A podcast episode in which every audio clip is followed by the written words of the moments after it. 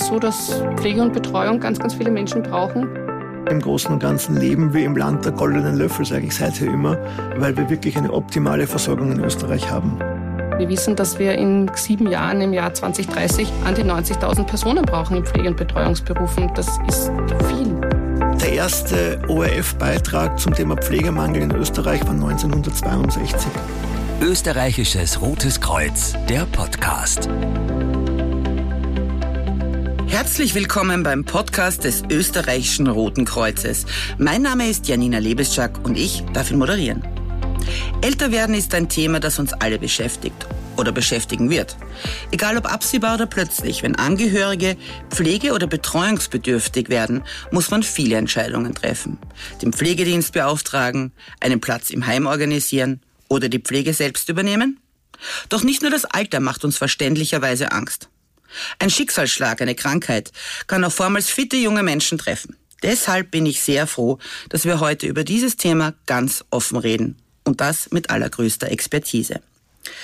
Wen habe ich heute im Studio? Petra Schmidt, Leiterin Gesundheits- und Soziale Dienste beim österreichischen Roten Kreuz. Dazu gehört auch der Bereich Pflege und Betreuung und der Bereich soziale Teilhabe und Freiwilligenarbeit. Und ich verspreche, wir werden nichts davon auslassen. Servus. Hallo. Hi. Und da das alles ein sehr, sehr komplexes Thema ist, habe ich mir einen zweiten, ebenso kompetenten Gast dazu geholt. Markus Kohler, Pflegejournalist, Institutsleiter vom Institut der Pflegewissenschaft der Fachhochschule Krems. Ein Mensch, der für das Thema mit aller Leidenschaft brennt und sich selbst sogar als Pflegemarktschreier bezeichnet. Hallo Markus. Hallo. und ja, er, er, liefert mir ja quasi als Personen auch schon das, die besten Stichworte. Petra Markus. Warum muss das Thema Pflege in der gesellschaftlichen Mitte so dringend ankommen? Ich würde mal sagen, weil es uns alle treffen kann. Uns und unsere An- und Zugehörigen, unsere Freunde, unabhängig davon, wie alt wir sind. Also es trifft junge Menschen oft leider, dass sie pflegebedürftig werden, genauso wie ältere. Es trifft Menschen, die krankenversichert sind und andere, die es nicht sind. Wir können alle einen Unfall haben oder einen Schlaganfall, also so traurig das ist, aber ja, es ist so, dass Pflege und Betreuung ganz, ganz viele Menschen brauchen und da spricht man vielleicht nicht so gern darüber. Markus, dich beschäftigt das Thema Pflege und Betreuung sogar so sehr, dass du auf Reisen gehst und dir anschaust, wie es in anderen Kulturen dazugeht. Was kannst du uns da ganz aktuell berichten? Also man muss das ein bisschen differenzieren zwischen der Krankenhauspflege und der Altenpflege oder Heimpflege. Da muss man echt sagen, im Großen und Ganzen leben wir im Land der goldenen Löffel, sage ich seither immer, weil wir wirklich eine optimale Versorgung in Österreich haben.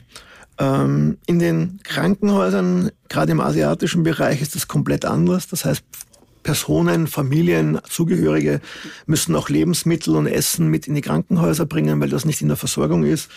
Und man kriegt hier auch nur die Versorgung, wenn man Cash in der Tasche hat. Also es gibt so eine Krankenversicherung oder sowas, wie es bei uns in Mitteleuropa gibt, gibt es in Asien nicht. Da ist erst die Frage, wie viel Geld hast du und dann wird entschieden, in welchem Bett liege ich und welche Versorgung bekomme ich. In der Altenpflege ist es so, da haben wir wieder eine ganz andere Geschichte her. Die gibt es in asiatischen Ländern oft gar nicht, weil es einfach in asiatischen Ländern üblich ist, dass sich die Familie um die alten Menschen kümmert. Wenn es die Familie nicht mehr schafft, macht es der Nachbar. Wenn es der Nachbar nicht mehr schafft, macht es das Dorf. Also das ist eher eine große Community, die sich um alte Menschen, die pflegebedürftig sind, kümmern. Und die kommen, die haben teilweise noch gar keine Pflegeheime, so wie wir es haben, weil hier wirklich so diese Gemeinschafts-Community, Gesellschaftssinn drinnen ist. Mhm. Das ist recht spannend zu beobachten, muss man sagen, weil das eine komplett andere Philosophie natürlich ist zu sagen, ich kümmere mich um den anderen. Ich, ich bin, wohne also nicht nur in der Gasse, sondern ich kenne alle aus meiner Gasse und wir helfen untereinander. Also da gibt es auch große kulturelle Unterschiede. Ja. Alles klar. Reisen wir noch mal kurz zurück in die nähere Vergangenheit, bevor wir in die Gegenwart kommen und dann auch in die Zukunft. Corona. Was haben wir da geklatscht? Und das medizinische Personal während der Pandemie gefeiert und bejubelt und das natürlich völlig zu Recht. Der Ruf nach Veränderungen und nach mehr Support, der wurde immer lauter. Und heute jeden Tag Horrormeldungen. Nicht nur von überfüllten Spitälern. Der Pflegenotstand ist zum beherrschenden Thema in den Medien geworden, detto der Fachkräftemangel. Warum? Und vor allem, was ist eine mögliche Gegenstrategie, Petra? Hm. Also zuerst würde ich gerne mal sagen, dass ich wirklich absolute Hochachtung vor allen Menschen habe, die im Pflege- und Betreuungsbereich ähm, die letzten drei Jahre gestemmt haben. Also ich habe selber leider erleben müssen auf einer Corona-Station, äh, unter welchen Bedingungen da gearbeitet werden musste. Mein Vater hat, war Corona erkrankt, also ähm, wirklich Hochachtung. Und man muss ja sagen, es war ja schon davor schwierig in der Situation. Es war davor schon ein Pflegekräftemangel da. Ähm, also das ist ja alles nicht erst in Corona entstanden. Das ist schon seit vielen Jahren bekannt. Eigentlich, also ich habe mein Diplom 94 gemacht. Selbst da war es schon so, dass es eigentlich geheißen hat, ja, ähm, kommt bitte dringend auf die und die andere Station, wir brauchen Leute. Also das, das, das Problem besteht schon länger. Ich habe halt das Gefühl, durch die Pandemie ist nochmal ein Brennglas auf diese Situation gelegt worden. Also die Themen, die schon da waren, wurden nochmals verstärkt die Dienstplanunsicherheit. Viele Menschen waren dann natürlich auch abgesondert, selber erkrankt, ähm, hatten Pflege- und Betreuungsaufgaben zu Hause, weil Familienangehörige zu pflegen und zu betreuen waren. Wir wissen, dass Schulen und Kindergärten über die längste Zeit immer wieder geschlossen hatten. Wieder, oft wusste man am Freitag nicht, ob Montag Schule ist. Ja. Also ich glaube, das hat das ganze Thema nochmal massiv verschärft. Und, ähm, aber die Probleme kennen wir. Also wir wissen, dass wir in sieben Jahren, im Jahr 2030, an die 90.000 Personen brauchen in Pflege- und Betreuungsberufen. Das ist viel. Und es sind jetzt etliche Schritte gesetzt worden im, im letzten Jahr, seit Mai letzten Jahres. Also da gab es sowohl für die pflegenden An- und Zugehörigen Unterstützung, also ich meine jetzt staatliche Unterstützung, unterstüt äh, gab es Hilfen, es gab ähm, äh, Unterstützungssysteme, um Personen in die Pflegeberufe zu bekommen, also dass man zum Beispiel ähm, auch Geld bekommt, wenn man so eine Ausbildung macht. Ähm, also da, da gab es schon viele Schritte, aber es waren eben die ersten Schritte.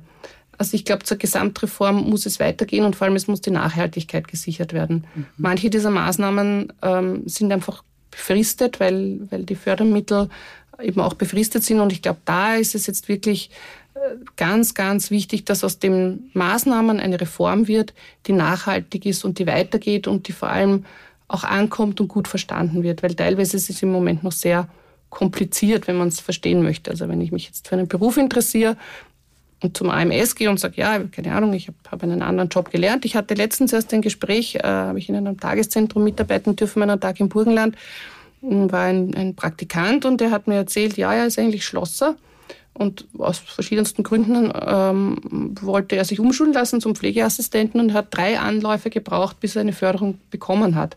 Weil ähm, ja immer wieder auch die Aussagen waren, auch Schlosser sind sehr gefragte Menschen und warum jetzt ein Pflegeberuf? Ja, also ich denke, da braucht man noch ein bisschen mehr ähm, ja, wenn wir die Leute wirklich brauchen, dann muss man das signalisieren von allen Seiten. Ja, das ist wirklich ein, ein sehr komplexes Thema und ich bin auch ganz, obwohl ich mich nicht so gut auskenne wie ihr beiden, aber ich bin auch dafür, dass man jetzt nicht irgendwelche Löcher stopft, damit man gut dasteht, irgendwie mal so schnell, schnell, sondern dass man wirklich nachhaltige äh, Lösungen findet, weil es ist, äh, wird uns sonst nachhaltig in die begleiten und was im Negativen, ja. Äh, Markus, es ist, das ist dein Thema, ja. Äh, ich finde das ganz lustig, weil ich habe vier Anläufe gebraucht, damals um meine Finanzierung bekommen, das Diplom zu machen. Und das AMS hat mir jedes Mal vorgeschlagen, ich soll Schlosser werden. Darum finde ich das sehr, sehr spannend, sage ich jetzt einmal, diese diese Schlosser-Thematik.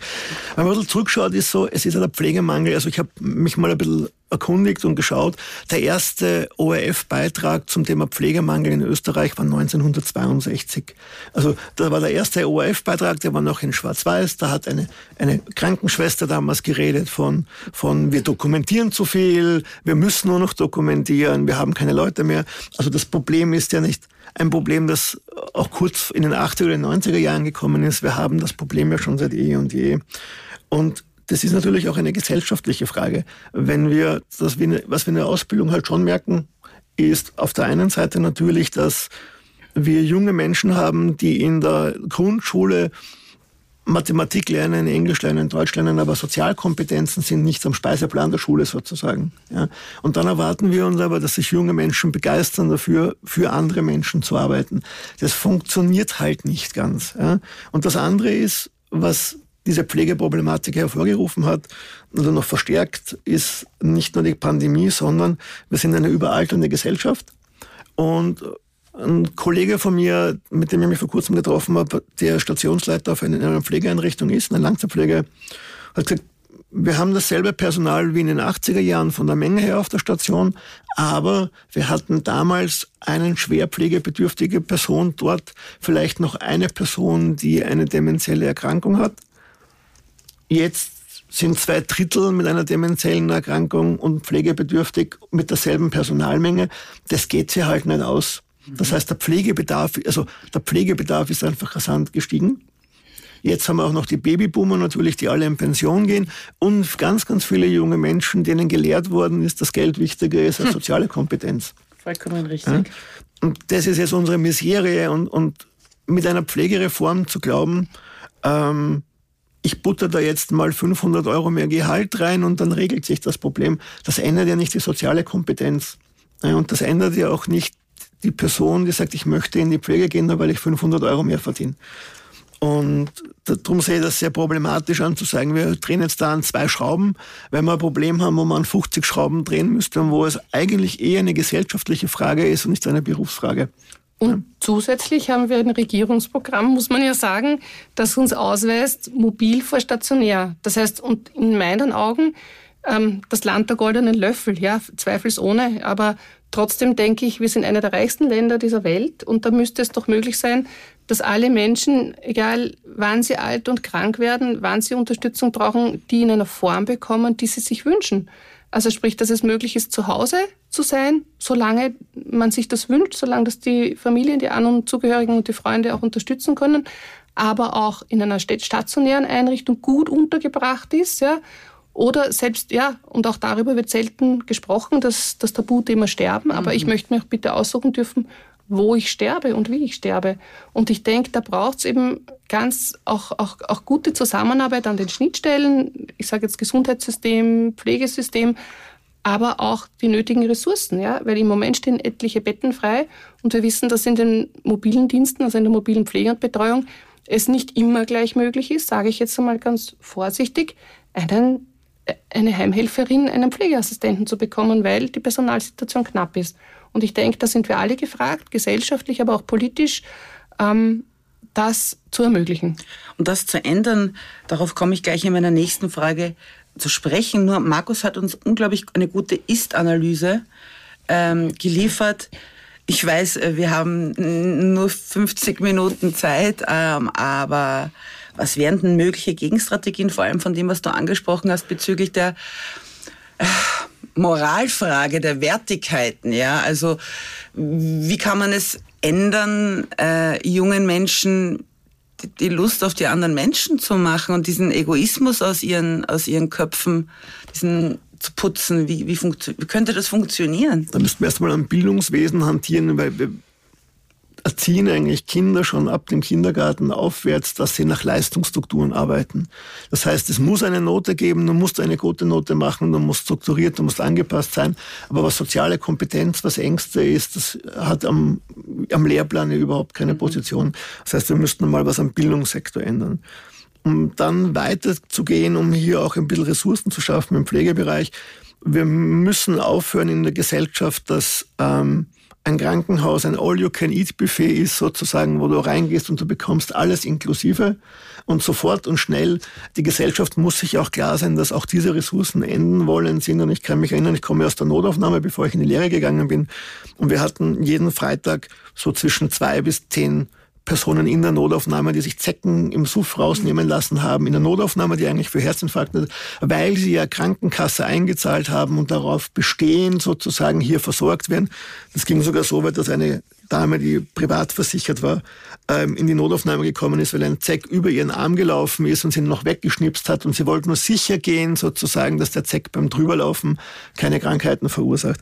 Und das müssen wir schon der Gesellschaft auch klar machen und das ist aber auch Aufgabe der Politik klar zu machen, dass wir, dass Ressourcen einfach endend sind. Also ist ja auch in allen anderen Themen dieser Welt. Ressourcen sind keine unlimitierte Geschichte. Und da ist die Gesellschaft gefragt. Mhm. Und wenn wir das akzeptiert haben, dann bin ich auch genau genauso hier.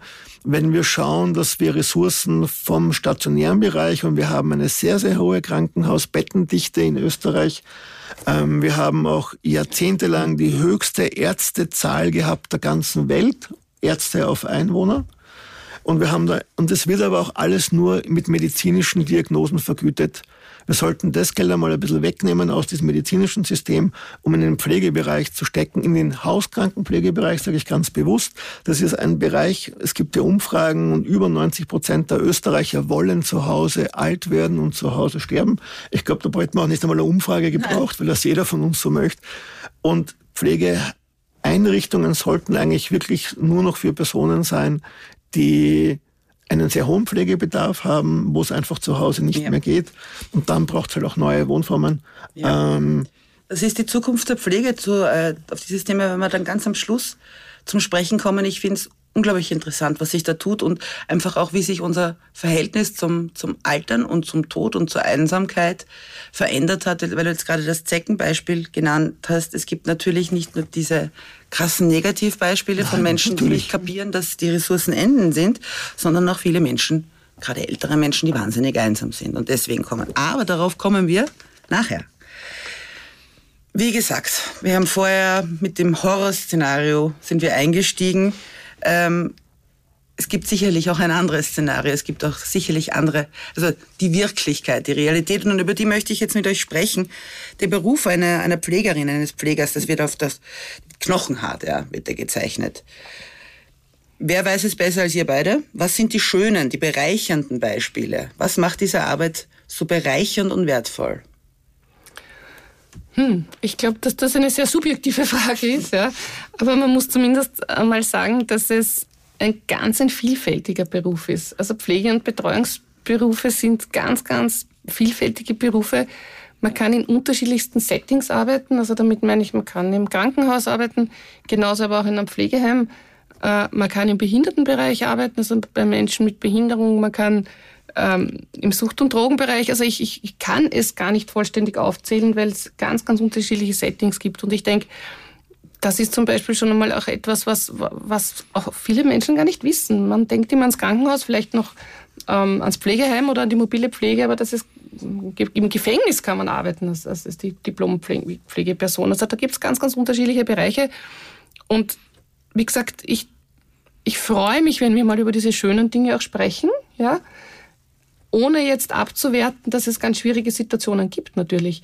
Aber es ist ein schöner Beruf und ich denke, wenn sich Personen dafür entscheiden, ich kann da ja auch über mich selber sprechen, also ich bin äh, Diplompflegeperson und Sozialarbeiterin, man, man macht das ja aus einer gewissen Motivation heraus, also in aller Regel, um mit Menschen zu arbeiten und unter Umständen ihre Situation ein Stück weit zu verbessern und das gelingt ja.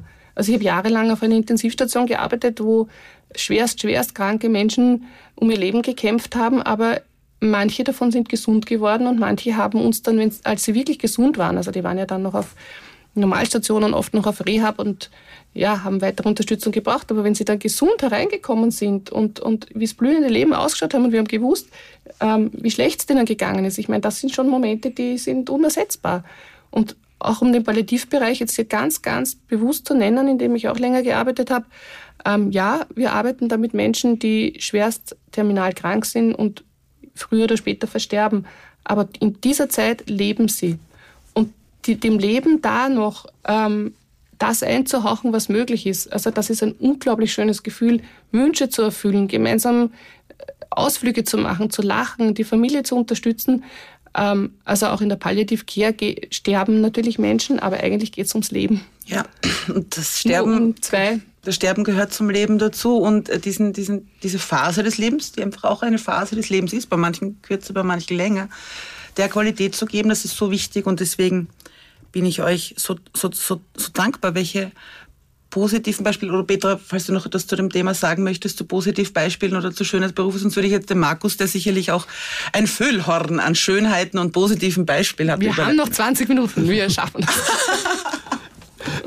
Ich möchte noch was zu dem, zu dem Wort Knochenrad sagen. Also ich denke mir, das ist ja das Problem, das wir eigentlich in der Pflege haben, dass Leute da solche Worte dann benutzen wie Knochenhart und Ding, weil beim Feuerwehrmann überlegt sich auch keiner, dass der täglich sozusagen im Feuer sein, sein Leben gefährdet. Der Polizist kann jeden Tag erschossen werden. Der Maurer macht sein Kreuz kaputt und hebt unheimlich viele Sachen. Ich denke mal, das Pflege ist ein bewusster Beruf, den ich wähle. Also das ist dieses, dieses romantische, ich, ich gehe dann mit Rosen und so weiter. Du hast ja viele, viele Praktika in der Ausbildung, wo du sehr wohl siehst, was dieser Job ist. Und das Professionelle ist ja, dass du bereit bist, Menschen, die aus ihrem Leben gestoßen worden sind oder Menschen, die Bedürfnisse haben, zu begleiten.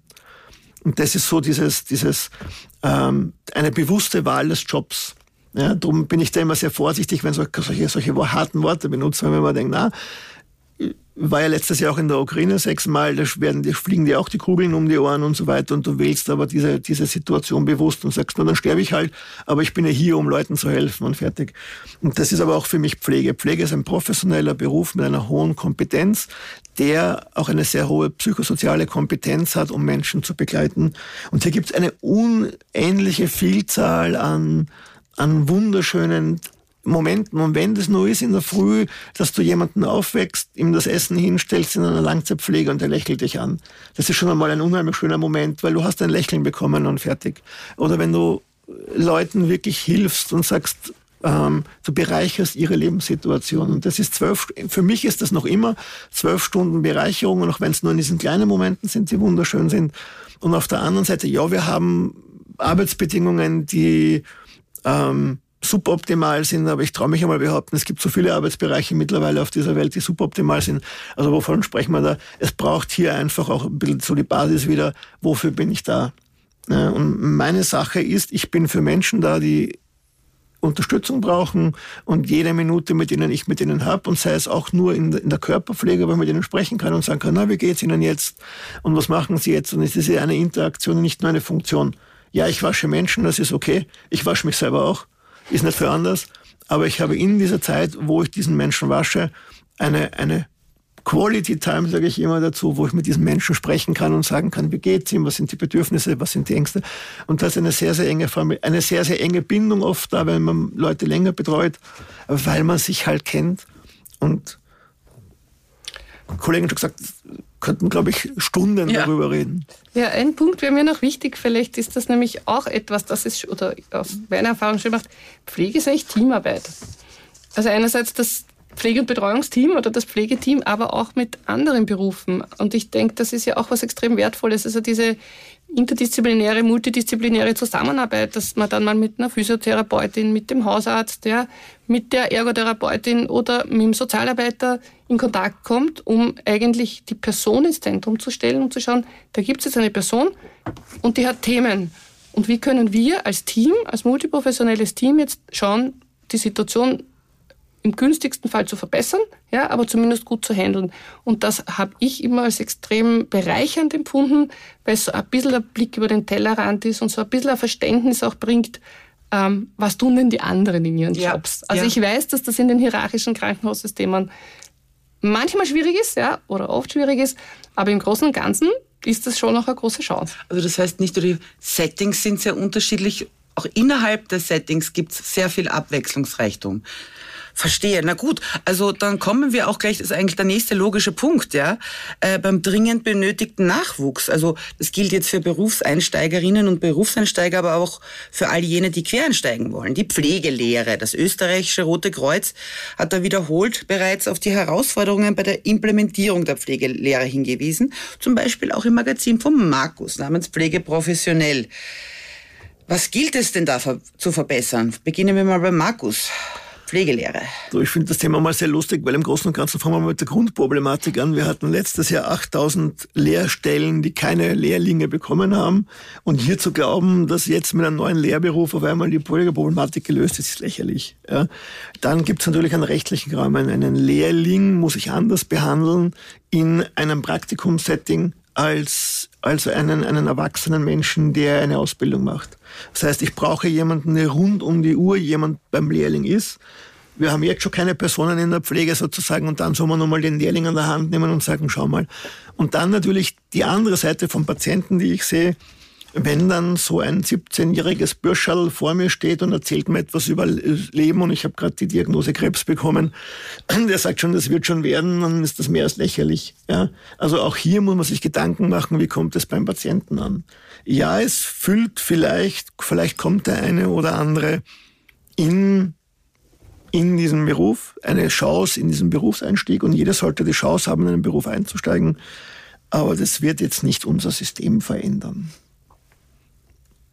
Hm. Harte Ansagen, aber konkrete Ansagen hier von, von Markus Gola. Ja, Petra Schmid. Ähm, was soll ich jetzt? Also vielleicht doch noch, ja. Es gibt ja viele andere Wege auch noch in die Berufe und die Lehre ist jetzt ein neu beschrittener, ja, weil so lange gibt es ja ähm, das Gesetz, das dahinter liegt, noch nicht. Ähm, eins möchte ich schon sagen, also ja, ich finde schon, dass junge Menschen äh, die sich dafür entscheiden und wurscht, ob das jetzt in der Lehre ist oder, oder, in, einer, oder in, der, in den Schulformen, die ja auch geschaffen worden sind. Man kann ja jetzt in einer dreijährigen ähm, höheren Schulform auch Pflegeassistent, Assistentin werden. Man kann in einer fünfjährigen Schule, also ähnlich wie in einer HTL oder in einer HAK mit Matura äh, die Pflegefachassistenz abschließen. Also das wäre ja auch ein Weg, ja, genau. wo dann diese jungen Menschen äh, eben mit 14 in eine Schule weitergehen und, und, und, und nicht in die Lehre. Ähm, also es gibt viele Wege. Das ist jetzt einer, von dem wir, glaube ich, alle noch nicht genau wissen, wie er geht, weil es fehlen im Moment aus unserer Sicht, aus Sicht des Roten Kreuzes, ähm, noch die konkreten Rahmenbedingungen, wie das vor allem im, im mobilen Bereich umzusetzen ist. Also wir haben ja hauptsächlich äh, mobile Pflege und Betreuung. Wir haben in Salzburg einige stationäre Einrichtungen. Wir haben einige teilstationäre, also sprich Tageszentren, wo das natürlich auch möglich wäre vielleicht. Aber in der mobilen Pflege und Betreuung wird das wirklich schwierig aus den genannten Gründen. Also äh, du bist als Lehrstelle ja verpflichtet, dass du dem Lehrling alles zur Verfügung stellst, was es an praktischer Ausbildung braucht. Und, ähm, und das ist in einem Setting schwierig, wo nur 120 Stunden der gesamten Ausbildung dort stattfinden. Also da haben wir viele große Fragen und ich glaube, wir können das erst angehen, seriös angehen, nämlich seriös auch gegenüber den Lehrlingen, die sich da interessieren, gegenüber den jungen Menschen, die ja in allererster Linie auch Orientierung brauchen, wenn wir wissen, wie wir das gut umsetzen können. Und ja, ich stehe eigentlich immer noch dort, dass ich sage, also in Wahrheit fehlen noch ähm, viele konkrete Schritte, zumindest uns, dass wir wirklich wissen. Und ja, es sollte eigentlich im September starten. Ich bin so spannend. Wir haben 1800 Berufe hm. in Österreich und wenn ich, ich habe das für Niederösterreich ausgerechnet vor einem Monat, wenn ich jetzt alle Schulabsolventen auf Gemeinden rechne, auf die Hälfte dieser Berufe rechne, dann wäre genau 1,3 Personen in Niederösterreich für, den Lehr für die Pflege sozusagen, egal in welcher Klassifikation, ob Bachelor, Pflegefachassistenz, Assistent oder was auch immer zur Verfügung. Ähm, wir haben in Niederösterreich dreimal so viele Ausbildungsplätze wie diese Personen. Also wir haben, wie gesagt, es wären so knapp 700 Personen für den Pflegeberuf in Niederösterreich und wir haben die dreifache Menge an Ausbildungsplätzen. Ich denke mal, da muss auch die Regierung einmal überlegen, können noch 200 Prozent mehr Ausbildungsplätze machen. Es sind keine Jungen da. Ich glaube, dass das eine wichtige, eine wichtige Geschichte auch ist. Wir müssen uns überlegen, wie wir generell mit der Situation umgehen. Und darum bin ich ein bisschen ein Skeptiker, wenn es um neue Ausbildungsplätze mhm. geht, wo ich mir denke, ich denke auch, dass das Thema Quereinstieg, also ich merke es ja auch äh, für ein anderes Unternehmen, dass ich arbeite, die setzen jetzt vermehrt einfach auf den Quereinstieg, weil sie sagen, ja, ähm, aber auch da, da komme ich jetzt auch gleich zur nächsten Frage, egal ob das jetzt Quereinsteiger sind oder ältere Personen oder Menschen, die, also die noch dazu befähigt sind, körperlich und mental einfach zu arbeiten, auch wenn sie schon älter sind, aber natürlich auch äh, in diesem Artikel, in dem Pflege, Pflegeprofessionell, das ich euch übrigens allen ans Herz legen möchte, also allen, die sich für dieses Thema interessieren, äh, da geht es auch um den ähm, also quasi das Gegengift für den Fachkräftemangel könnte natürlich auch mehr Support äh, von Menschen aus Drittstaaten sein. Ja? Also ich komme da nicht vom Fach. Das ist ein unglaubliches, komplexes Unterthema. Ähm, aber Petra, was, was würden denn pflegende Menschen aus anderen Ländern brauchen, um hier besser Fuß zu fassen, damit man die Situation gesamtheitlich für sie, aber auch die Betroffenen verbessert? Darf ich noch ganz kurz anschließen zu der Frage von vorhin? Ja? Ähm, was alle brauchen, wurscht, ob sie jetzt über die Lehre kommen oder über andere Ausbildungswege sind, ist eine gute Praktikumsbegleitung. Also sprich äh, äh, Praxisbegleitung, also es ist, sogar eine eigene Ausbildung in der Pflege, die man dafür macht, ja, dass man eben Praktikantinnen und Praktikanten durch die praktische Ausbildung begleitet. Und das halte ich für das Um und Auf, weil wenn das nicht gut funktioniert, dann verlieren wir auf dem Weg Leute. Und dafür brauche ich halt noch mehr Unterstützung, weil das ja, das bekommen wir nicht abgegolten. Also wir bekommen das nicht bezahlt. Das ist etwas, was die Trägerorganisationen quasi aus eigener Tasche finanzieren. Genauso wie Supervision oder ähm, Teambesprechungen. Also das wollte ich noch dazu sagen. Ich glaube, ohne, wichtig, ohne, ohne der Praktikumsanleitung ja. wird wird schwierig. Ja, zu deiner nächsten Frage, was brauchen Menschen aus anderen Ländern? Also ich würde sagen, das Asyl- und Fremdenrecht streifen wir jetzt nicht, aber ich möchte so viel sagen, es ist einfach schwierig. Ja? Also es ist ganz kompliziert, unter welchen Umständen, aus welchem Land kommt man, ähm, wie lange ist man schon da, wie schaut es mit der Sprachkompetenz aus. Also es ist nicht so einfach, dass man einfach in unser Land reisen kann und hier sein. Also was es unbedingt braucht, auf ganz, ganz, ganz vielen Ebenen, wenn Personen aus anderen Ländern in unserem Land arbeiten wollen, ist eine Willkommenskultur. Und zwar nicht nur am Arbeitsplatz, also man muss sich vorstellen, Vietnam wurde vorher genannt. Ja? Also wenn man sich mal vorstellt, ich komme aus Vietnam nach Österreich da oder ich komme aus Österreich nach Vietnam, es ist völlig egal, da weiß ich ganz, ganz viele Dinge nicht. Ja? Und da braucht es auf der einen Seite beim Ankommen selber, jetzt in der Gesellschaft, in dem Land, einfach Unterstützung, ja? sei es jetzt ein Badesystem oder, oder, oder Anlaufstellen auf, auf regionaler Basis, je regionaler, desto besser um einmal auch durch diese ersten Schritte begleitet zu werden. Und das Nämliche braucht es dann auch am Arbeitsmarkt. Also auch am Arbeitsmarkt braucht es Unterstützung für die Personen, äh, um einfach einmal beginnen zu können, um sich in dem System, das für uns ja, dass wir haben das ja mit der Muttermilch gekriegt. Ja, und selbst wir kennen uns, uns, und selbst ja, wir aber kennen wir sind zumindest die meisten einmal in einem Krankenhaus auf die Welt ja. gekommen. Ja, also, ja, aber diese Menschen kommen aus ganz anderen Ländern, wo Dinge ganz anders ausschauen.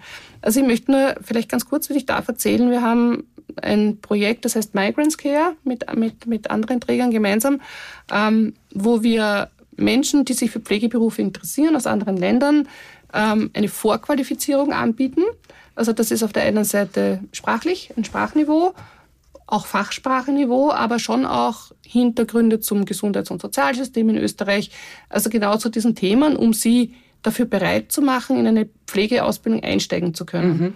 Und das halte ich für ein wirkliches Erfolgsmodell. Es gibt uns der Erfolg auch recht. Wir haben jetzt, ähm, es, wir sind gefördert zum Glück auch äh, für dieses Projekt und wir haben da jetzt gute Signale auch bekommen, dass wir weiter gefördert werden. Weil das erste ist mal ein Infotag, ja, dass die Personen überhaupt wissen, wofür sie sich interessieren. Dann kommt ein Auswahltag und das ist auch so ein Schlüsselthema. Es ist ganz, ganz wichtig, gut auszuwählen, um wirklich soweit man das eben kann in einem Tag, aber so, so, so gut es geht, zu schauen, dass wir auch die richtigen Menschen finden. Ja? Mhm. Und dann kommen sie in den Kurs und bekommen eben die sprachliche Qualifizierung und, und die anderen äh, begleitenden Maßnahmen. Und wenn sie dann mit dem Kurs fertig sind, steigen sie in die Pflegeausbildungen ein und wir haben eigentlich in, in, in, ja, eigentlich die Erfahrung in allen Bundesländern, dass die Personen, die über diese Schiene dann zum Beispiel auch Ausbildungen fertig machen, also Pflegeassistenz und sich weiterqualifizieren, auch im Beruf bleiben. Super, das ist aber was holistisch gedacht ist und was menschlich gedacht ist und praktisch. Also genau. äh, hätte ich drei Daumen, würde ich jetzt drei Daumen nach oben geben. Markus, bevor wir die Perspektive wechseln, ja, äh, hast du noch etwas ergänzend dazu zu sagen? Generell würde ich mal sagen, dass auch die Gesellschaft wissen muss, wir haben ja über 40 Prozent der Pflegekräfte in Österreich haben einen Migrationshintergrund. Also das ist ja nicht was, was Neues in dem Sinne her, dass Leute aus anderen Ländern zu uns zum Pflegen kommen. Und wir haben ja schon viele, viele Leute, die einen Hintergrund, einen, einen anderen Hintergrund haben. Und genauso, es geht darum, dass wir auf der einen Seite natürlich aber auch schauen, dass diese Leute nicht gedumpt werden, die aus dem Ausland kommen. Das heißt, dass die nicht in irgendwelche Berufe reingestopft werden oder in Situationen, wo es dann mit weniger Geld nach der Devise, du kommst aus dem Ausland, du verdienst bei uns nur die Hälfte oder so. Mhm. Das ist ganz, ganz wichtig, weil wir natürlich auch in, in Laienbetreuungsberufen sehen, gerade im 24-Stunden-Bereich, wie hier Frauen mit der Alters, also die, die arm sind in ihrem eigenen Land, die aus dieser Armut heraus in unser Land kommen, dass das fair ist. Das Rote Kreuz ist ein gutes Beispiel, positives Beispiel dafür, dass sich wirklich um die Leute auch kümmert, einen fairen Lohnpreis hat. Es verdient in Österreich in öffentlichen oder in großen Einrichtungen die Pflegeperson mit Migrationshintergrund nicht weniger als die andere Pflegeperson. Und das ist das Wichtige, auch darauf zu achten. Da gibt es private Anbieter, nicht in Österreich noch relativ wenig, in Deutschland ist das gang und gäbe. Mhm. Ich, ich habe so. mal eine Geschichte darüber geschrieben, das war ein Horror. Es wird jetzt ja. ein bisschen zu weit gehen. Es wäre mal ein interessantes eigenes genau. Thema, ja. Absolut richtig. Und jetzt wechseln wir die Perspektive. Also jetzt gehen wir quasi zu den Betroffenen der Betroffenen. Ja, ähm, ja ich habe bei den Vorbereitungen zum Podcast gemerkt, wie schwer ich mir damit tue, hinzusehen ja, bei diesem Thema. Es ist ein Thema, das geht einem an die Nieren, ans Herz und an die Nieren. Und ich bin damit sicherlich nicht allein. Ich bin jetzt in einem Alter, wo der gesamte Freundeskreis auch in ein gewisses Alter kommt. Und zwar in jenes, wo man sich mit der Endlichkeit auseinandersetzt. Nicht nur mit der eigenen, sondern auch mit der von den Angehörigen. Und gerade habe ich ganz aktuell versucht, einer Freundin zu helfen. Ihre Mutter ist mehr oder minder von einem Tag auf den anderen ein Pflegefall geworden und ich bin gescheitert, ja. Äh, da ging es jetzt einfach nur mal um rudimentäre Informationen, was tue ich. Äh, bin ich einfach irrsinnig batschert und schlecht im Googeln oder ist es wirklich tatsächlich so kompliziert, zu Infos zu kommen, Petra? Ich glaube, es ist kompliziert. Okay. Also nicht nur die Infos, ja. Ähm, und dann kommt ja oft der gute Tipp, warum hast du dich nicht vorbereitet? Ähm, niemand bereitet sich vor, ganz wenige. Weil wir uns doch eigentlich, wenn wir ganz ehrlich sind, uns uns an der Nase nehmen, erst mit schwierigen Themen auseinandersetzen, wenn diese da sind. Ähm, und dann ist es aber sehr viel auf einmal.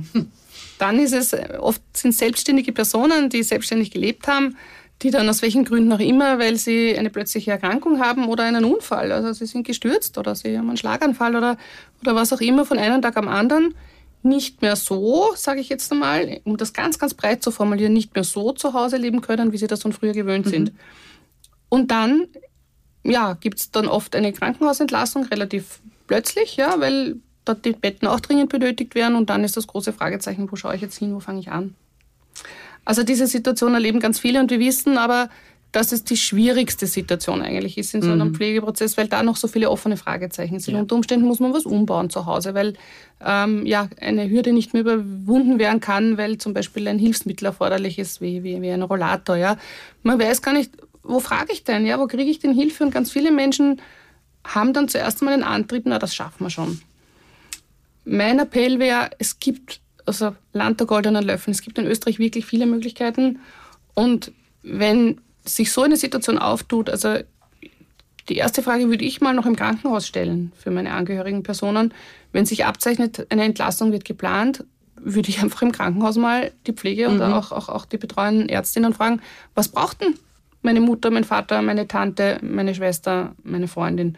Was für eine Unterstützung braucht sie denn? Weil die wissen das, weil die betreuen und pflegen die ja. Und Zweite Frage wäre, wo bekomme ich die? Im Krankenhaus gibt es auch Entlastungsmanagement. Nicht alle Personen, die nach Hause gehen, werden über das Entlastungsmanagement betreut. Das geht sich nicht aus, aber manche dann doch. Es gibt oft Hausärztinnen und Hausärzte, die jahrzehntelang schon Kontakt haben zu der betreffenden Person. Mhm. Also auch das wäre eine gute ja. Ansprechstelle. Ja, ja also einfach einmal wirklich, ja, auf den Gemeinden oder auf den Magistraten gibt es zuständige Menschen, die man fragen kann. Es gibt Pflegehotlines jedes Bundesland hat eine, wo man einfach anrufen kann und, und sich erkundigen kann, ja, ich wohne im. Aber so eine zentrale Kummernummer gibt es nicht, gell? Also sowas wie. Die Kummernummer macht was anderes. Also die braucht man vielleicht auch, ja. Also das ich möchte ich schon gar nicht abwerten. Ähm, wenn ich überfordert bin in so einer Situation, es gibt die Ö3-Kummernummer, die Rotes Kreuz Ö3-Kummernummer, wo man sich auch seine Last von der Seele dazu sprechen kann. Komme ich noch mal, dazu komme ich eh gleich äh, zu sprechen. Was ich nur gemeint habe, ist, mir, mir, mir kam es wie gesagt, ich bin auch Batschert, ja, also ich bin nicht, mhm. aber mir kam es so vor, als wäre da keine zentrale, mit Kummernummer meinte ich jetzt mit einer zentralen Infoline für Österreich oder zumindest für die Bundesländer, wo ich sagst, das ist es, ähm, ich weiß eh, was du, das sind ganz wertvolle Tipps, die du jetzt gerade geliefert hast. Und die klingen auch total logisch. Ich schwöre nur, manchmal ist man dann einfach, du wirst ja. es kennen, in dieser Situation wächst dir alles über den Kopf. Ähm, weißt du da irgendwie sowas, Gibt es die zentrale Wiener äh, oder ja, Regensburg? Ja, es gibt okay. in jedem Bundesland eine. Okay. Ich kenne sie nicht auswendig. Ähm, wir werden es vielleicht dann noch in den Text dann von, schreiben. Von Fonds Soziales Wien wissen wir, ja. wäre vielleicht gut, das hinzuzufügen, aber ja. es gibt auf jeder Webseite von jedem Bundesland eine, eine Telefonnummer, okay. die man anrufen kann. Sehr gut. Und einen Tipp hätte ich noch vielleicht mit meinem anderen Hut der ja. Krisenintervention. Man muss nicht alles selber machen. Es gibt Familie, es gibt Freunde und man ist schon so gefordert, denke ich mal, ja, wenn es einer lieben Person schlecht geht. Mhm. Ähm, bitte einfach andere Leute genau um das bitten. Ja. Bitte sei so lieb, recherchieren wir das. Ja? ja. Eine Person, die Internet hat und, ähm, und ja, ja ein Smartphone hat, ist sicher gerne, recht. gerne bereit. Man muss das alles alleine machen. Genau, also mit meiner Freundin äh, Sophie unlängst im Garten gesessen und sie hat eine Schwester und auch Eltern, die in ein gewisses mhm. Alter kommen. Ich bin ein Einzelkind. Ähm, und sie sagt, na, ich habe ja wenigstens meine Schwester. So, ja, ja, wenigstens meine Freunde. Also ich mache mir da mhm. keine Sorgen, aber weil ich auch einen Freundeskreis habe, um den ich mich sehr aktiv bemühe und der sich aktiv um mich bemüht, Ich glaube, man wird ein bisschen, man wird quasi gezwungen, sozial zu werden. Markus, möchtest du noch etwas zur Hardcore, äh, Hardcore, zur Hardware ergänzen? Ich mag das auf jeden Fall noch mal kurz auch betonen, was du gesagt hast. Ich bin auch im Verein für pflegende Angehörige drinnen im Vorstand. Und was wir halt erleben, ist halt die Problematik, dass Leute immer bis auf den letzten Drücker warten, mhm. bis es nicht mehr geht. Mhm. Also dieses gesellschaftliche Mann sich mit Alter beschäftigen, ja, man soll sich mit dem Alter beschäftigen, man soll sich auch mit der Möglichkeit beschäftigen, dass vielleicht irgendwann einmal was nicht mehr geht, dann würden wir oft gar nicht in diese komplexe Pflegesituation reinrutschen, weil die Leute schon vorweg denken. Und dazu muss das Tabu ein bisschen fallen Richtig, wahrscheinlich, genau. oder diese Angst vom Alter und ich, vom Sterben und vom Krankwerden, aber das ist, wird wahrscheinlich jeden treffen. Aber Alter ist keine Krankheit. Ja. ja? Mhm. Alter ja. ist eine Begebenheit, die uns alle trifft und Alter ist eine Begebenheit, die kann ich mit Würde machen. Ich, Die Jamie Lee Curtis ist für mich immer so ein Paradebeispiel. Die Frau schaut einfach mit jedem Jahr besser aus. Und, und ist, noch, einfach auch so cool ist, drauf, ist cool drauf. Und dann gibt's Leute, die ich kenne, die schon mit 20er Altersprobleme Alt sind, haben. Ja. Und wenn man denkt, Leute, ein bisschen mal wieder Realismus ins Leben bringen. Noch ein bisschen hier aufmachen und hier aufmachen. Genau. Und ich deute hier und übrigens, weil das ein Podcast auf meinen Kopf und auf mein Herz. was ich noch ganz kurz sagen möchte, eben wegen der Geschichte mit dem goldenen Löffel. England ist ein Land, das nicht so weit entfernt ist von uns. Und da ist es zum Beispiel so, dass Leute, die Mitte, Anfang Mitte 50 sind, keine künstlichen Gelenke mehr bekommen, weil das Gesundheitssystem das nicht mehr trägt. Uff. In Österreich bauen wir noch mit 95 oder mit 96 in der AUFA irgendwelche künstlichen Gelenke ein. Und das habe ich mit goldenen Löffel auch gemeint ist, wir haben noch so eine Vielfalt an Sozialfinanzierung, die wir in Österreich haben, wo wir uns glücklich schätzen können, dass wir sie noch haben. Mhm. Ja. Und vielleicht äh, ein Blick doch noch her, weil du die pflegenden An- und Zugehörigen erwähnt. Also wir sprechen von knapp einer Million Menschen in Österreich, ja. ähm, die permanent zu Hause An- und Zugehörige pflegen mhm. und betreuen. Knapp eine Million Menschen. Ja. Also meine Hochachtung, ich ja. glaube alle von uns, die, die, die da jetzt zuhören, ähm, die vielleicht schon so in eine Situation gekommen sind, wissen, wovon wir da sprechen, was es heißt, sieben Tage die Woche, 24 ja. Stunden zuständig zu sein. Ja? Und dazu noch, und du hast vorher schon die Leistungsgesellschaft angesprochen, ein bisschen auch mit dem Aspekt, ich schaffe das schon, ich mache das schon. Mhm. Und sich da wirklich. Das Frauen, gell? Hm, das möchte ich jetzt, ich tue mir immer mit Gender-Fragen ein bisschen schwer, ja. Aber wir wissen, dass 80 Prozent der Personen, die Pflege betreut Frauen sind. Also so gesehen ist es eine Milchmädchenrechnung, ja. Aber genau das ist der Punkt, ja. Also es ist schon Leistung genug und man kann, wenn es schon die Möglichkeit gibt, sich da Unterstützung holen. Und da, ist, und da leben wir wirklich in einem guten Land. Es wird ja auch zumindest zum Teil, aber bezahlt. Mhm. Ja. Wir müssen das ja nicht alles aus eigener Tasche zahlen. Es, wird, es gibt Unterstützungssysteme, es gibt ein Pflegegeld in Österreich, ja, es übernehmen ähm, Bund und Länder auch Kosten. Also bitte, das ist jetzt ganz eine wichtige Botschaft. diese Million. Ja. Ja. Eine ganz eine wichtige Botschaft. Ihr müsst nicht alles alleine schaffen. Ich habe mir das auch gedacht. Äh, ja, natürlich mache ich mir auch Gedanken, wie wird das dann sein, wenn es soweit ist, ja? Und die, ähm, die Mutti sagt dann immer den berühmten Satz, den wir wahrscheinlich schon öfters gehört haben, ich will auf keinen Fall ins Heim, ja? Will zu Hause sein. Aber äh, es kann auch passieren, dass das nicht möglich ist und da muss ich mich damit auseinandersetzen, etwas gegen den Willen der Frau zu tun, die mir das Leben geschenkt hat und die immer nur lieb war zu mir. Und deswegen auch äh, Stichwort Markus vielleicht, ich habe auch ein Buch gelesen von einer deutschen Nurse zu diesem Thema. Wie, wie, wie schaffen wir es damit eigentlich mit diesem schlechten Gewissen umzugehen, wenn wir auf einmal zum Elternteil der Eltern werden und einfach ich kann mir gut vorstellen, dass man knapp ins Burnout geht, ja, also seelisch, körperlich, weil es einem so nahe geht, das, was einem das Leben geschenkt hat, das Leben aus dieser Person weichen zu sehen. Wie kommen wir, wie können wir sowas wie einen, es klingt so furchtbar, einen gesunden Egoismus in uns etablieren? Also Pflegepersonen, da gibt es eine ganz, ganz tolle Studie jetzt von der Uni Wien, von die Miscare-Studie. Pflegepersonen scheitern, scheitern nicht in dieser Kompetenz, ähm, emotional sich abzugrenzen oder emotional Leute zum Sterben zu sehen. Mhm. Pflegepersonen scheitern daran, dass sie durch den Pflegemangel Pflegetätigkeiten nicht ausüben können, die für sie essentiell wichtig sind. Also wir scheitern nicht an dem Leid, wie du so schön sagst, mhm. oder an dem Tod, mhm. was, wo Pflegepersonen ausbrennen ist, weil sie eine gewisse halt, Berufshaltung haben und durch diese Personal Verminderung, die wir auf dem Markt haben, gewisse Pflegehandlungen nicht durchführen können, die Sie als wichtiger erachten. Ich verstehe es jetzt, ja. Jetzt verstehe und, und das, ist, das ist so die wichtige Geschichte ja. an der ganzen Sache.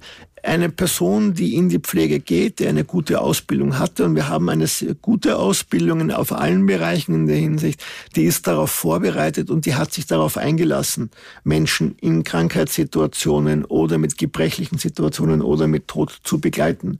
Das ist nicht das Thema. Das ist, das lernst du. Und es gibt natürlich Situationen, wo du weinst. Also es gibt genügend Situationen, wenn ich darüber erzähle, dann habe ich wieder das Pipi in den Augen. Ja. Und es gibt genügend Situationen, wo ich lache. Aber das gehört zum Leben ja. dazu. Ja, ja, Vollkommen richtig. Apropos, das gehört zum Leben dazu, äh, bevor wir in die Pflege der Zukunft gehen. Und das ist so mein, mein, mein Lieblingsthema, weil es mir so viel Hoffnung macht. Ja, auch jetzt kommt der egoistische Teil auch für mich dann, ja, wenn es soweit ist. Ähm, und für die Kinder meiner Freunde und Freundinnen. Wo holt ihr euch denn die Kraft und die Resilienz? Also was motiviert euch, aber was schützt euch auch? Und ich möchte schon sagen, dass das äh, alles, äh, so wie du gerade gesagt hast, dass es Situationen gibt, wo man lacht, wo man weint.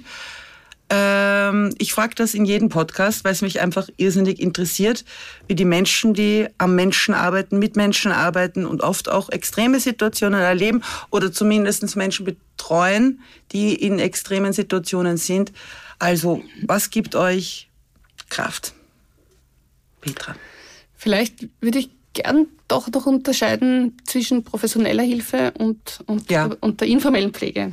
Also wenn ich eine mir liebe Person pflege und betreue, ist das was anderes emotional. Ähm, und zwar nicht, weil professionelle Pflegerinnen, bei denen alles egal ist, sondern weil es einfach eine Person ist, zu der naturgegeben eine gewisse Distanz besteht. Mhm. Und oft ist es die Kombination der beiden Aspekte, die es einfach schön macht für eine zu pflegende Person. Das familiäre, das ganz, ganz, ganz, ganz viel bietet und aber zusätzlich ergänzend für manche Tätigkeiten, die vielleicht schwieriger sind, wo auch die niemand überleben man möchte. Das ist ja auch völlig okay, dass, ich, dass man sagt, ich möchte bei meinem Vater nicht die Teampflege machen, da tue ich mir schwer, ja, dass man das dann der professionellen Pflege ja, überlässt. Ja. Und, aber auch vertraut. Ja. ja. und das gehört dazu. Ja. Auch vertraut, dass die das auch so gut machen, mhm. wie ich mir das vorstelle. Ja? Absolut richtig. Ähm, woher nehmen wir die Kraft? Auch eine sehr subjektive. Also ich, da kann ich jetzt nur über mich sprechen. Natürlich. Ähm, also ich habe schon in meinem Berufsleben ganz viel unterschiedliche Dinge gemacht. Also wie gesagt, ich war auf, auf, auf einer Intensivstation, ich war im Palliativbereich, ich habe mit nicht versicherten Personen im Obdachlosenbereich gearbeitet, die erkrankt waren, muss man dazu sagen, und krank auf der Straße waren, weil es keine Pflegeeinrichtungen für Nichtversicherte gibt. Also das, das waren ganz schwierige Situationen. Ähm, aber trotz allem, was es vielleicht so eint, ist dieses, dieses Gefühl, ähm, manches ist schwer, manches ist leicht, manches ist lustig, aber manches ist schwer. Aber ich mache was Gutes. Ja. Also ich bin an der Stelle, an der ich sein soll. Und ich glaube, das ist das Allerwichtigste in allen Berufen, nicht nur in Pflegeberufen, ja, dass am Ende des Tages man da dort landet, ähm, wo man selbstwirksam wirkt und wird. Also ich glaube, die Selbstwirksamkeit ist, ist ein essentieller Faktor und ich bin jetzt, wie du anfangs erwähnt hast, ja in also nicht mehr direkt mit, mit, mit Personen in Kontakt, die Pflege und Betreuung brauchen. Also ich darf ja im, im, im Roten Kreuz, äh, im Generalsekretariat da einfach mehr, mehr administrative und koordinierende Dinge tun. Und die Motivation sind die Personen, wo ich weiß, dass sie jeden Tag ausfahren oder im Pflegeheim sind und Betreuung leisten. Und meine Motivation ist, dass ich das, was ich tun kann, das ist sicher beschränkt, ja, aber das, was ich tun kann, dafür tue, dass die das möglichst gut machen können und dass es denen möglichst gut geht. Ja, danke dafür. Markus. Du hast, ziehe meine, meine Kraft und meine Motivation aus zwei Geschichten. Das eine ist natürlich, ich bin noch am Patienten, das heißt, ich bin auch freiberuflicher Pflegeperson, Fachkraft und bin noch beim Patienten und beim Patienten hole ich mir eben, wie gesagt, für jeden Schritt, den ich sehe, den der Patient oder die Klientin wie auch immer mehr macht oder mehr machen kann, ist das eine Kraft, die es einem wiedergibt, zu sehen, da geht was weiter oder die Person ist glücklich oder die Person hat durch mein Tun Lebensqualität für eine gewisse Phase gehabt. Und da hole ich ganz, ganz viel Energie raus aus der Sache. Und das andere ist, sind in der Lehre natürlich, ich bin ja trotzdem hauptberuflich Lehrender, sind die jungen Menschen, die voller Begeisterung A, in diesen Beruf gehen wollen, ja, und, und ich komme oft mit, aus dem Unterricht mit mehr Energie raus, als ich reingegangen bin, weil das einfach diese Energie da ist. Aber auch natürlich zu sehen, dass junge Menschen sich nicht mehr so viel gefallen lassen. Ich komme noch aus einer Generationszeit, wo man sozusagen gehorsam sein muss und, und da hat dann der liebe Onkel Doktor noch seinen Kaffee serviert bekommen von der Pflegeperson. Und jetzt kommen endlich Pflegepersonen, die sich nicht mehr so eindoktrieren lassen in so ein System. Das sind halt Revoluzer. Und mit jedem Revoluzer, den ich in das System rausschicke, ist wieder ein Sieg für mich sozusagen. Und diese Energie, die, die junge Menschen aber haben, die ist so unvorstellbar. Ja? Auch fokussiert. Sie sitzen drinnen, die kommen oft schon in ein Studium und sagen, das möchte ich machen, das möchte ich in zehn Jahren machen, das möchte ich in 15 Jahren machen, das ist der Weg, da muss ich da noch aufstudieren und Ding, wo ich mir denke, ich habe in dem Alter nicht einmal noch gewusst, sage ich jetzt einmal, ob ich, ob ich am Abend, was ich, ob, was ich zum Abendessen haben möchte, geschweige denn, was ich als Beruf mache oder sowas. Ich bin ja auch Quereinsteiger. Und das kriegt so unheimlich viel Energie. Also ich kriege die Energie wirklich aus diesen beiden Komponenten heraus und die treibt doch jeden Tag an. Ich muss auch sagen, an alle jungen Menschen, die uns da draußen zuhören, also erstens, wir brauchen euch, aber ihr braucht uns auch und äh, äh, Chapeau für euch. Ähm, ihr seid anders als die Vorgängergenerationen und das ihr formt die Zukunft jetzt mit und das ist auch schon das Stichwort. Wir sind jetzt schon am Ende angekommen und in der Zukunft quasi und den Chancen und den Möglichkeiten und ich habe vorgestern oder vorvergestern habe ich auf Instagram ein Beispiel entdeckt, das mir Hoffnung gibt. Das ist ein kleines Beispiel, aber ich finde immer, es sind die kleinen Beispiele, die dann ein großes Mosaik des Guten ergeben. Äh, das ist jetzt konkret im Alten- und Pflegeheim in Zell und der Bram gewesen. Da gibt es jetzt eine Rollstuhlrikscha und die ist entstanden aus einem Gemeinschaftsprojekt vom Sozialhilfeverband und vom Österreichischen Roten Kreuz. Und das ist eine doppelt große Bereicherung für die Bewohnerinnen und Bewohner, äh, weil natürlich ist er weiter den Be Bewegungsradius, also man, man sieht viel mehr von der Natur, von der Stadt, von allem und du hast eine soziale Interaktion mit meistens anderen Fahrern und Fahrerinnen. Ähm, was hat das österreichische Rote Kreuz denn da noch so im Köcher? ja, also ich glaube, dass die Hauptaufgabe ist immer die Versorgung der Menschen, die uns brauchen. Ja? Und weil du vorher gefragt hast, was ist so die Motivation? Die Motivation ist ganz einfach auch zu schauen, ja, was braucht man denn auch in fünf bis zehn Jahren? Ja, wo, wo geht die Reise hin? Und man muss sagen, manches muss man einfach ausprobieren.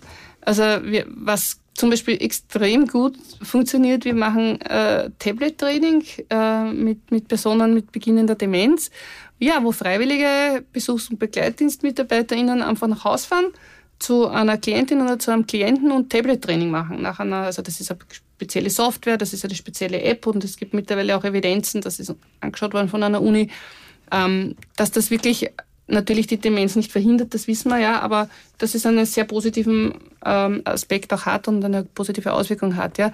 Also das sind zum Beispiel so Dinge, wo ich mir denke, ja, wenn wir über Digitalisierung ja. reden und, und das wird immer beliebter. Also es gibt immer mehr Landesverbände und immer mehr Freiwillige, die das gern machen, genauso wie wir jetzt gerade Digital Scouts ausbilden. Also Menschen, die schlicht und ergreifend nach Hause fahren zu einer Person, die ein Tablet daheim hat oder ein Computer oder ein Smartphone und nicht recht weiß, wie tun damit. Ja, oh, ähm, also gut, meine Mutter ist noch nicht pflegebedürftig, kann ich sie da irgendwie einschmuggeln? Nein, Spaß, aber nein, ganz eine tolle Idee. Also das ist ja, das geht einfach darum zu sagen, hey, das Internet kann wirklich viel. Man kann sich da Essen bestellen, man kann digitales. Amt besuchen, man kann Konzerte streamen, man kann whatever. Kontakt mit möchte, der ganzen ja, Welt aufnehmen. Chatten, ja. Also das ist einfach, also wenn Personen vielleicht schon von Einsamkeit bedroht sind oder vereinsamt sind, ist das zum Beispiel, kann da die Tür zur Welt wieder aufgehen.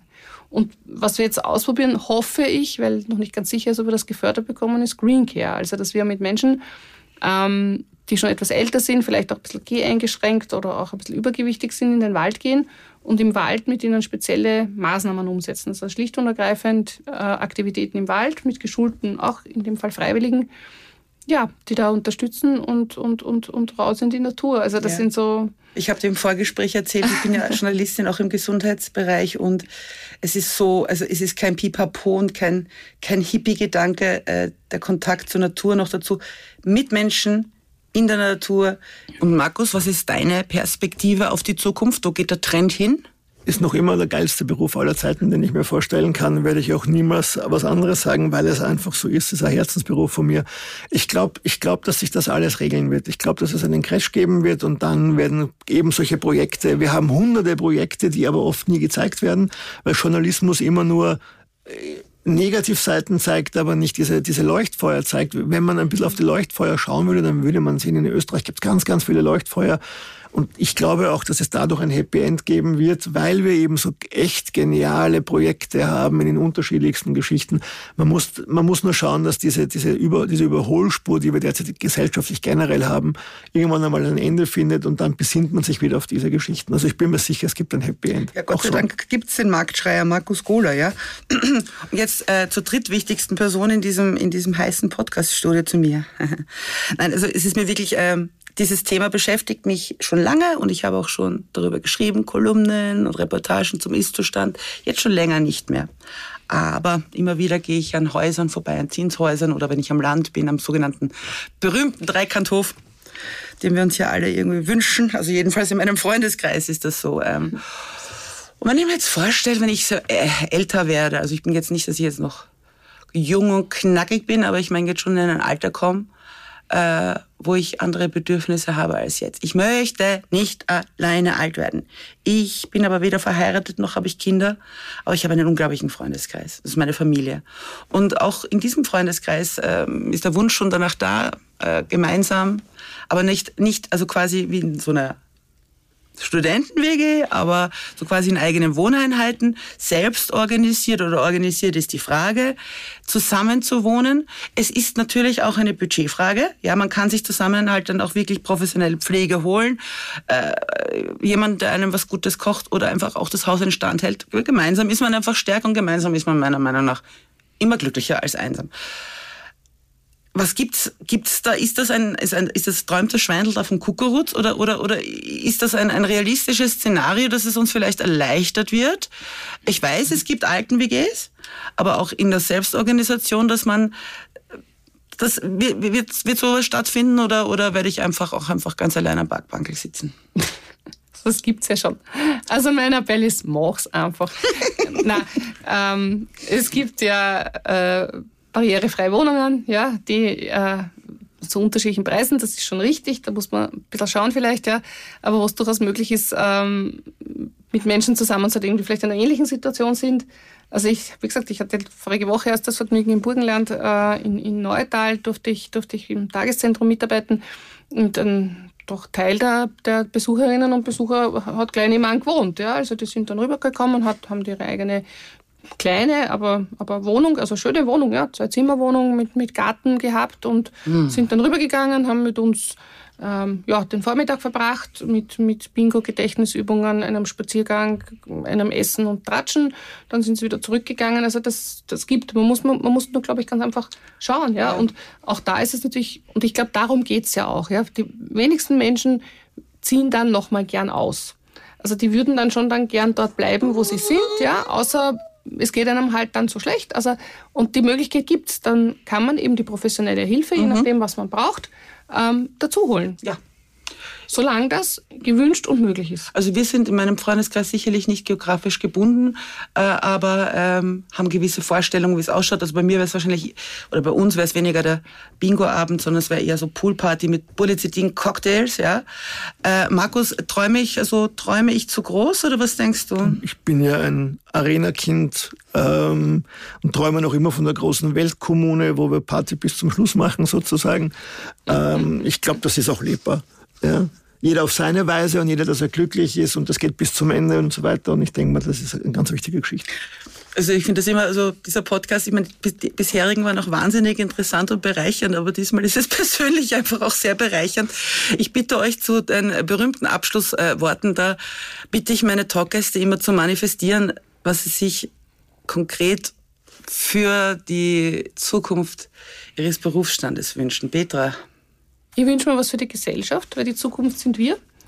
Ähm, also das heißt, wir gestalten da durchaus auch mit. Ja? Und so wie wir, wie du schon erwähnt hast, als Gemeinschaft miteinander umgehen, ähm, aufeinander schauen, wie wir auch ältere Menschen, Menschen mit Behinderungen oder Menschen, die aus welchen Gründen auch an, aus welchen Gründen auch immer ähm, vielleicht anders teilnehmen können am Leben als, als andere, wie wir auf die schauen und wie wir mit denen umgehen, das ist schon einmal sehr viel.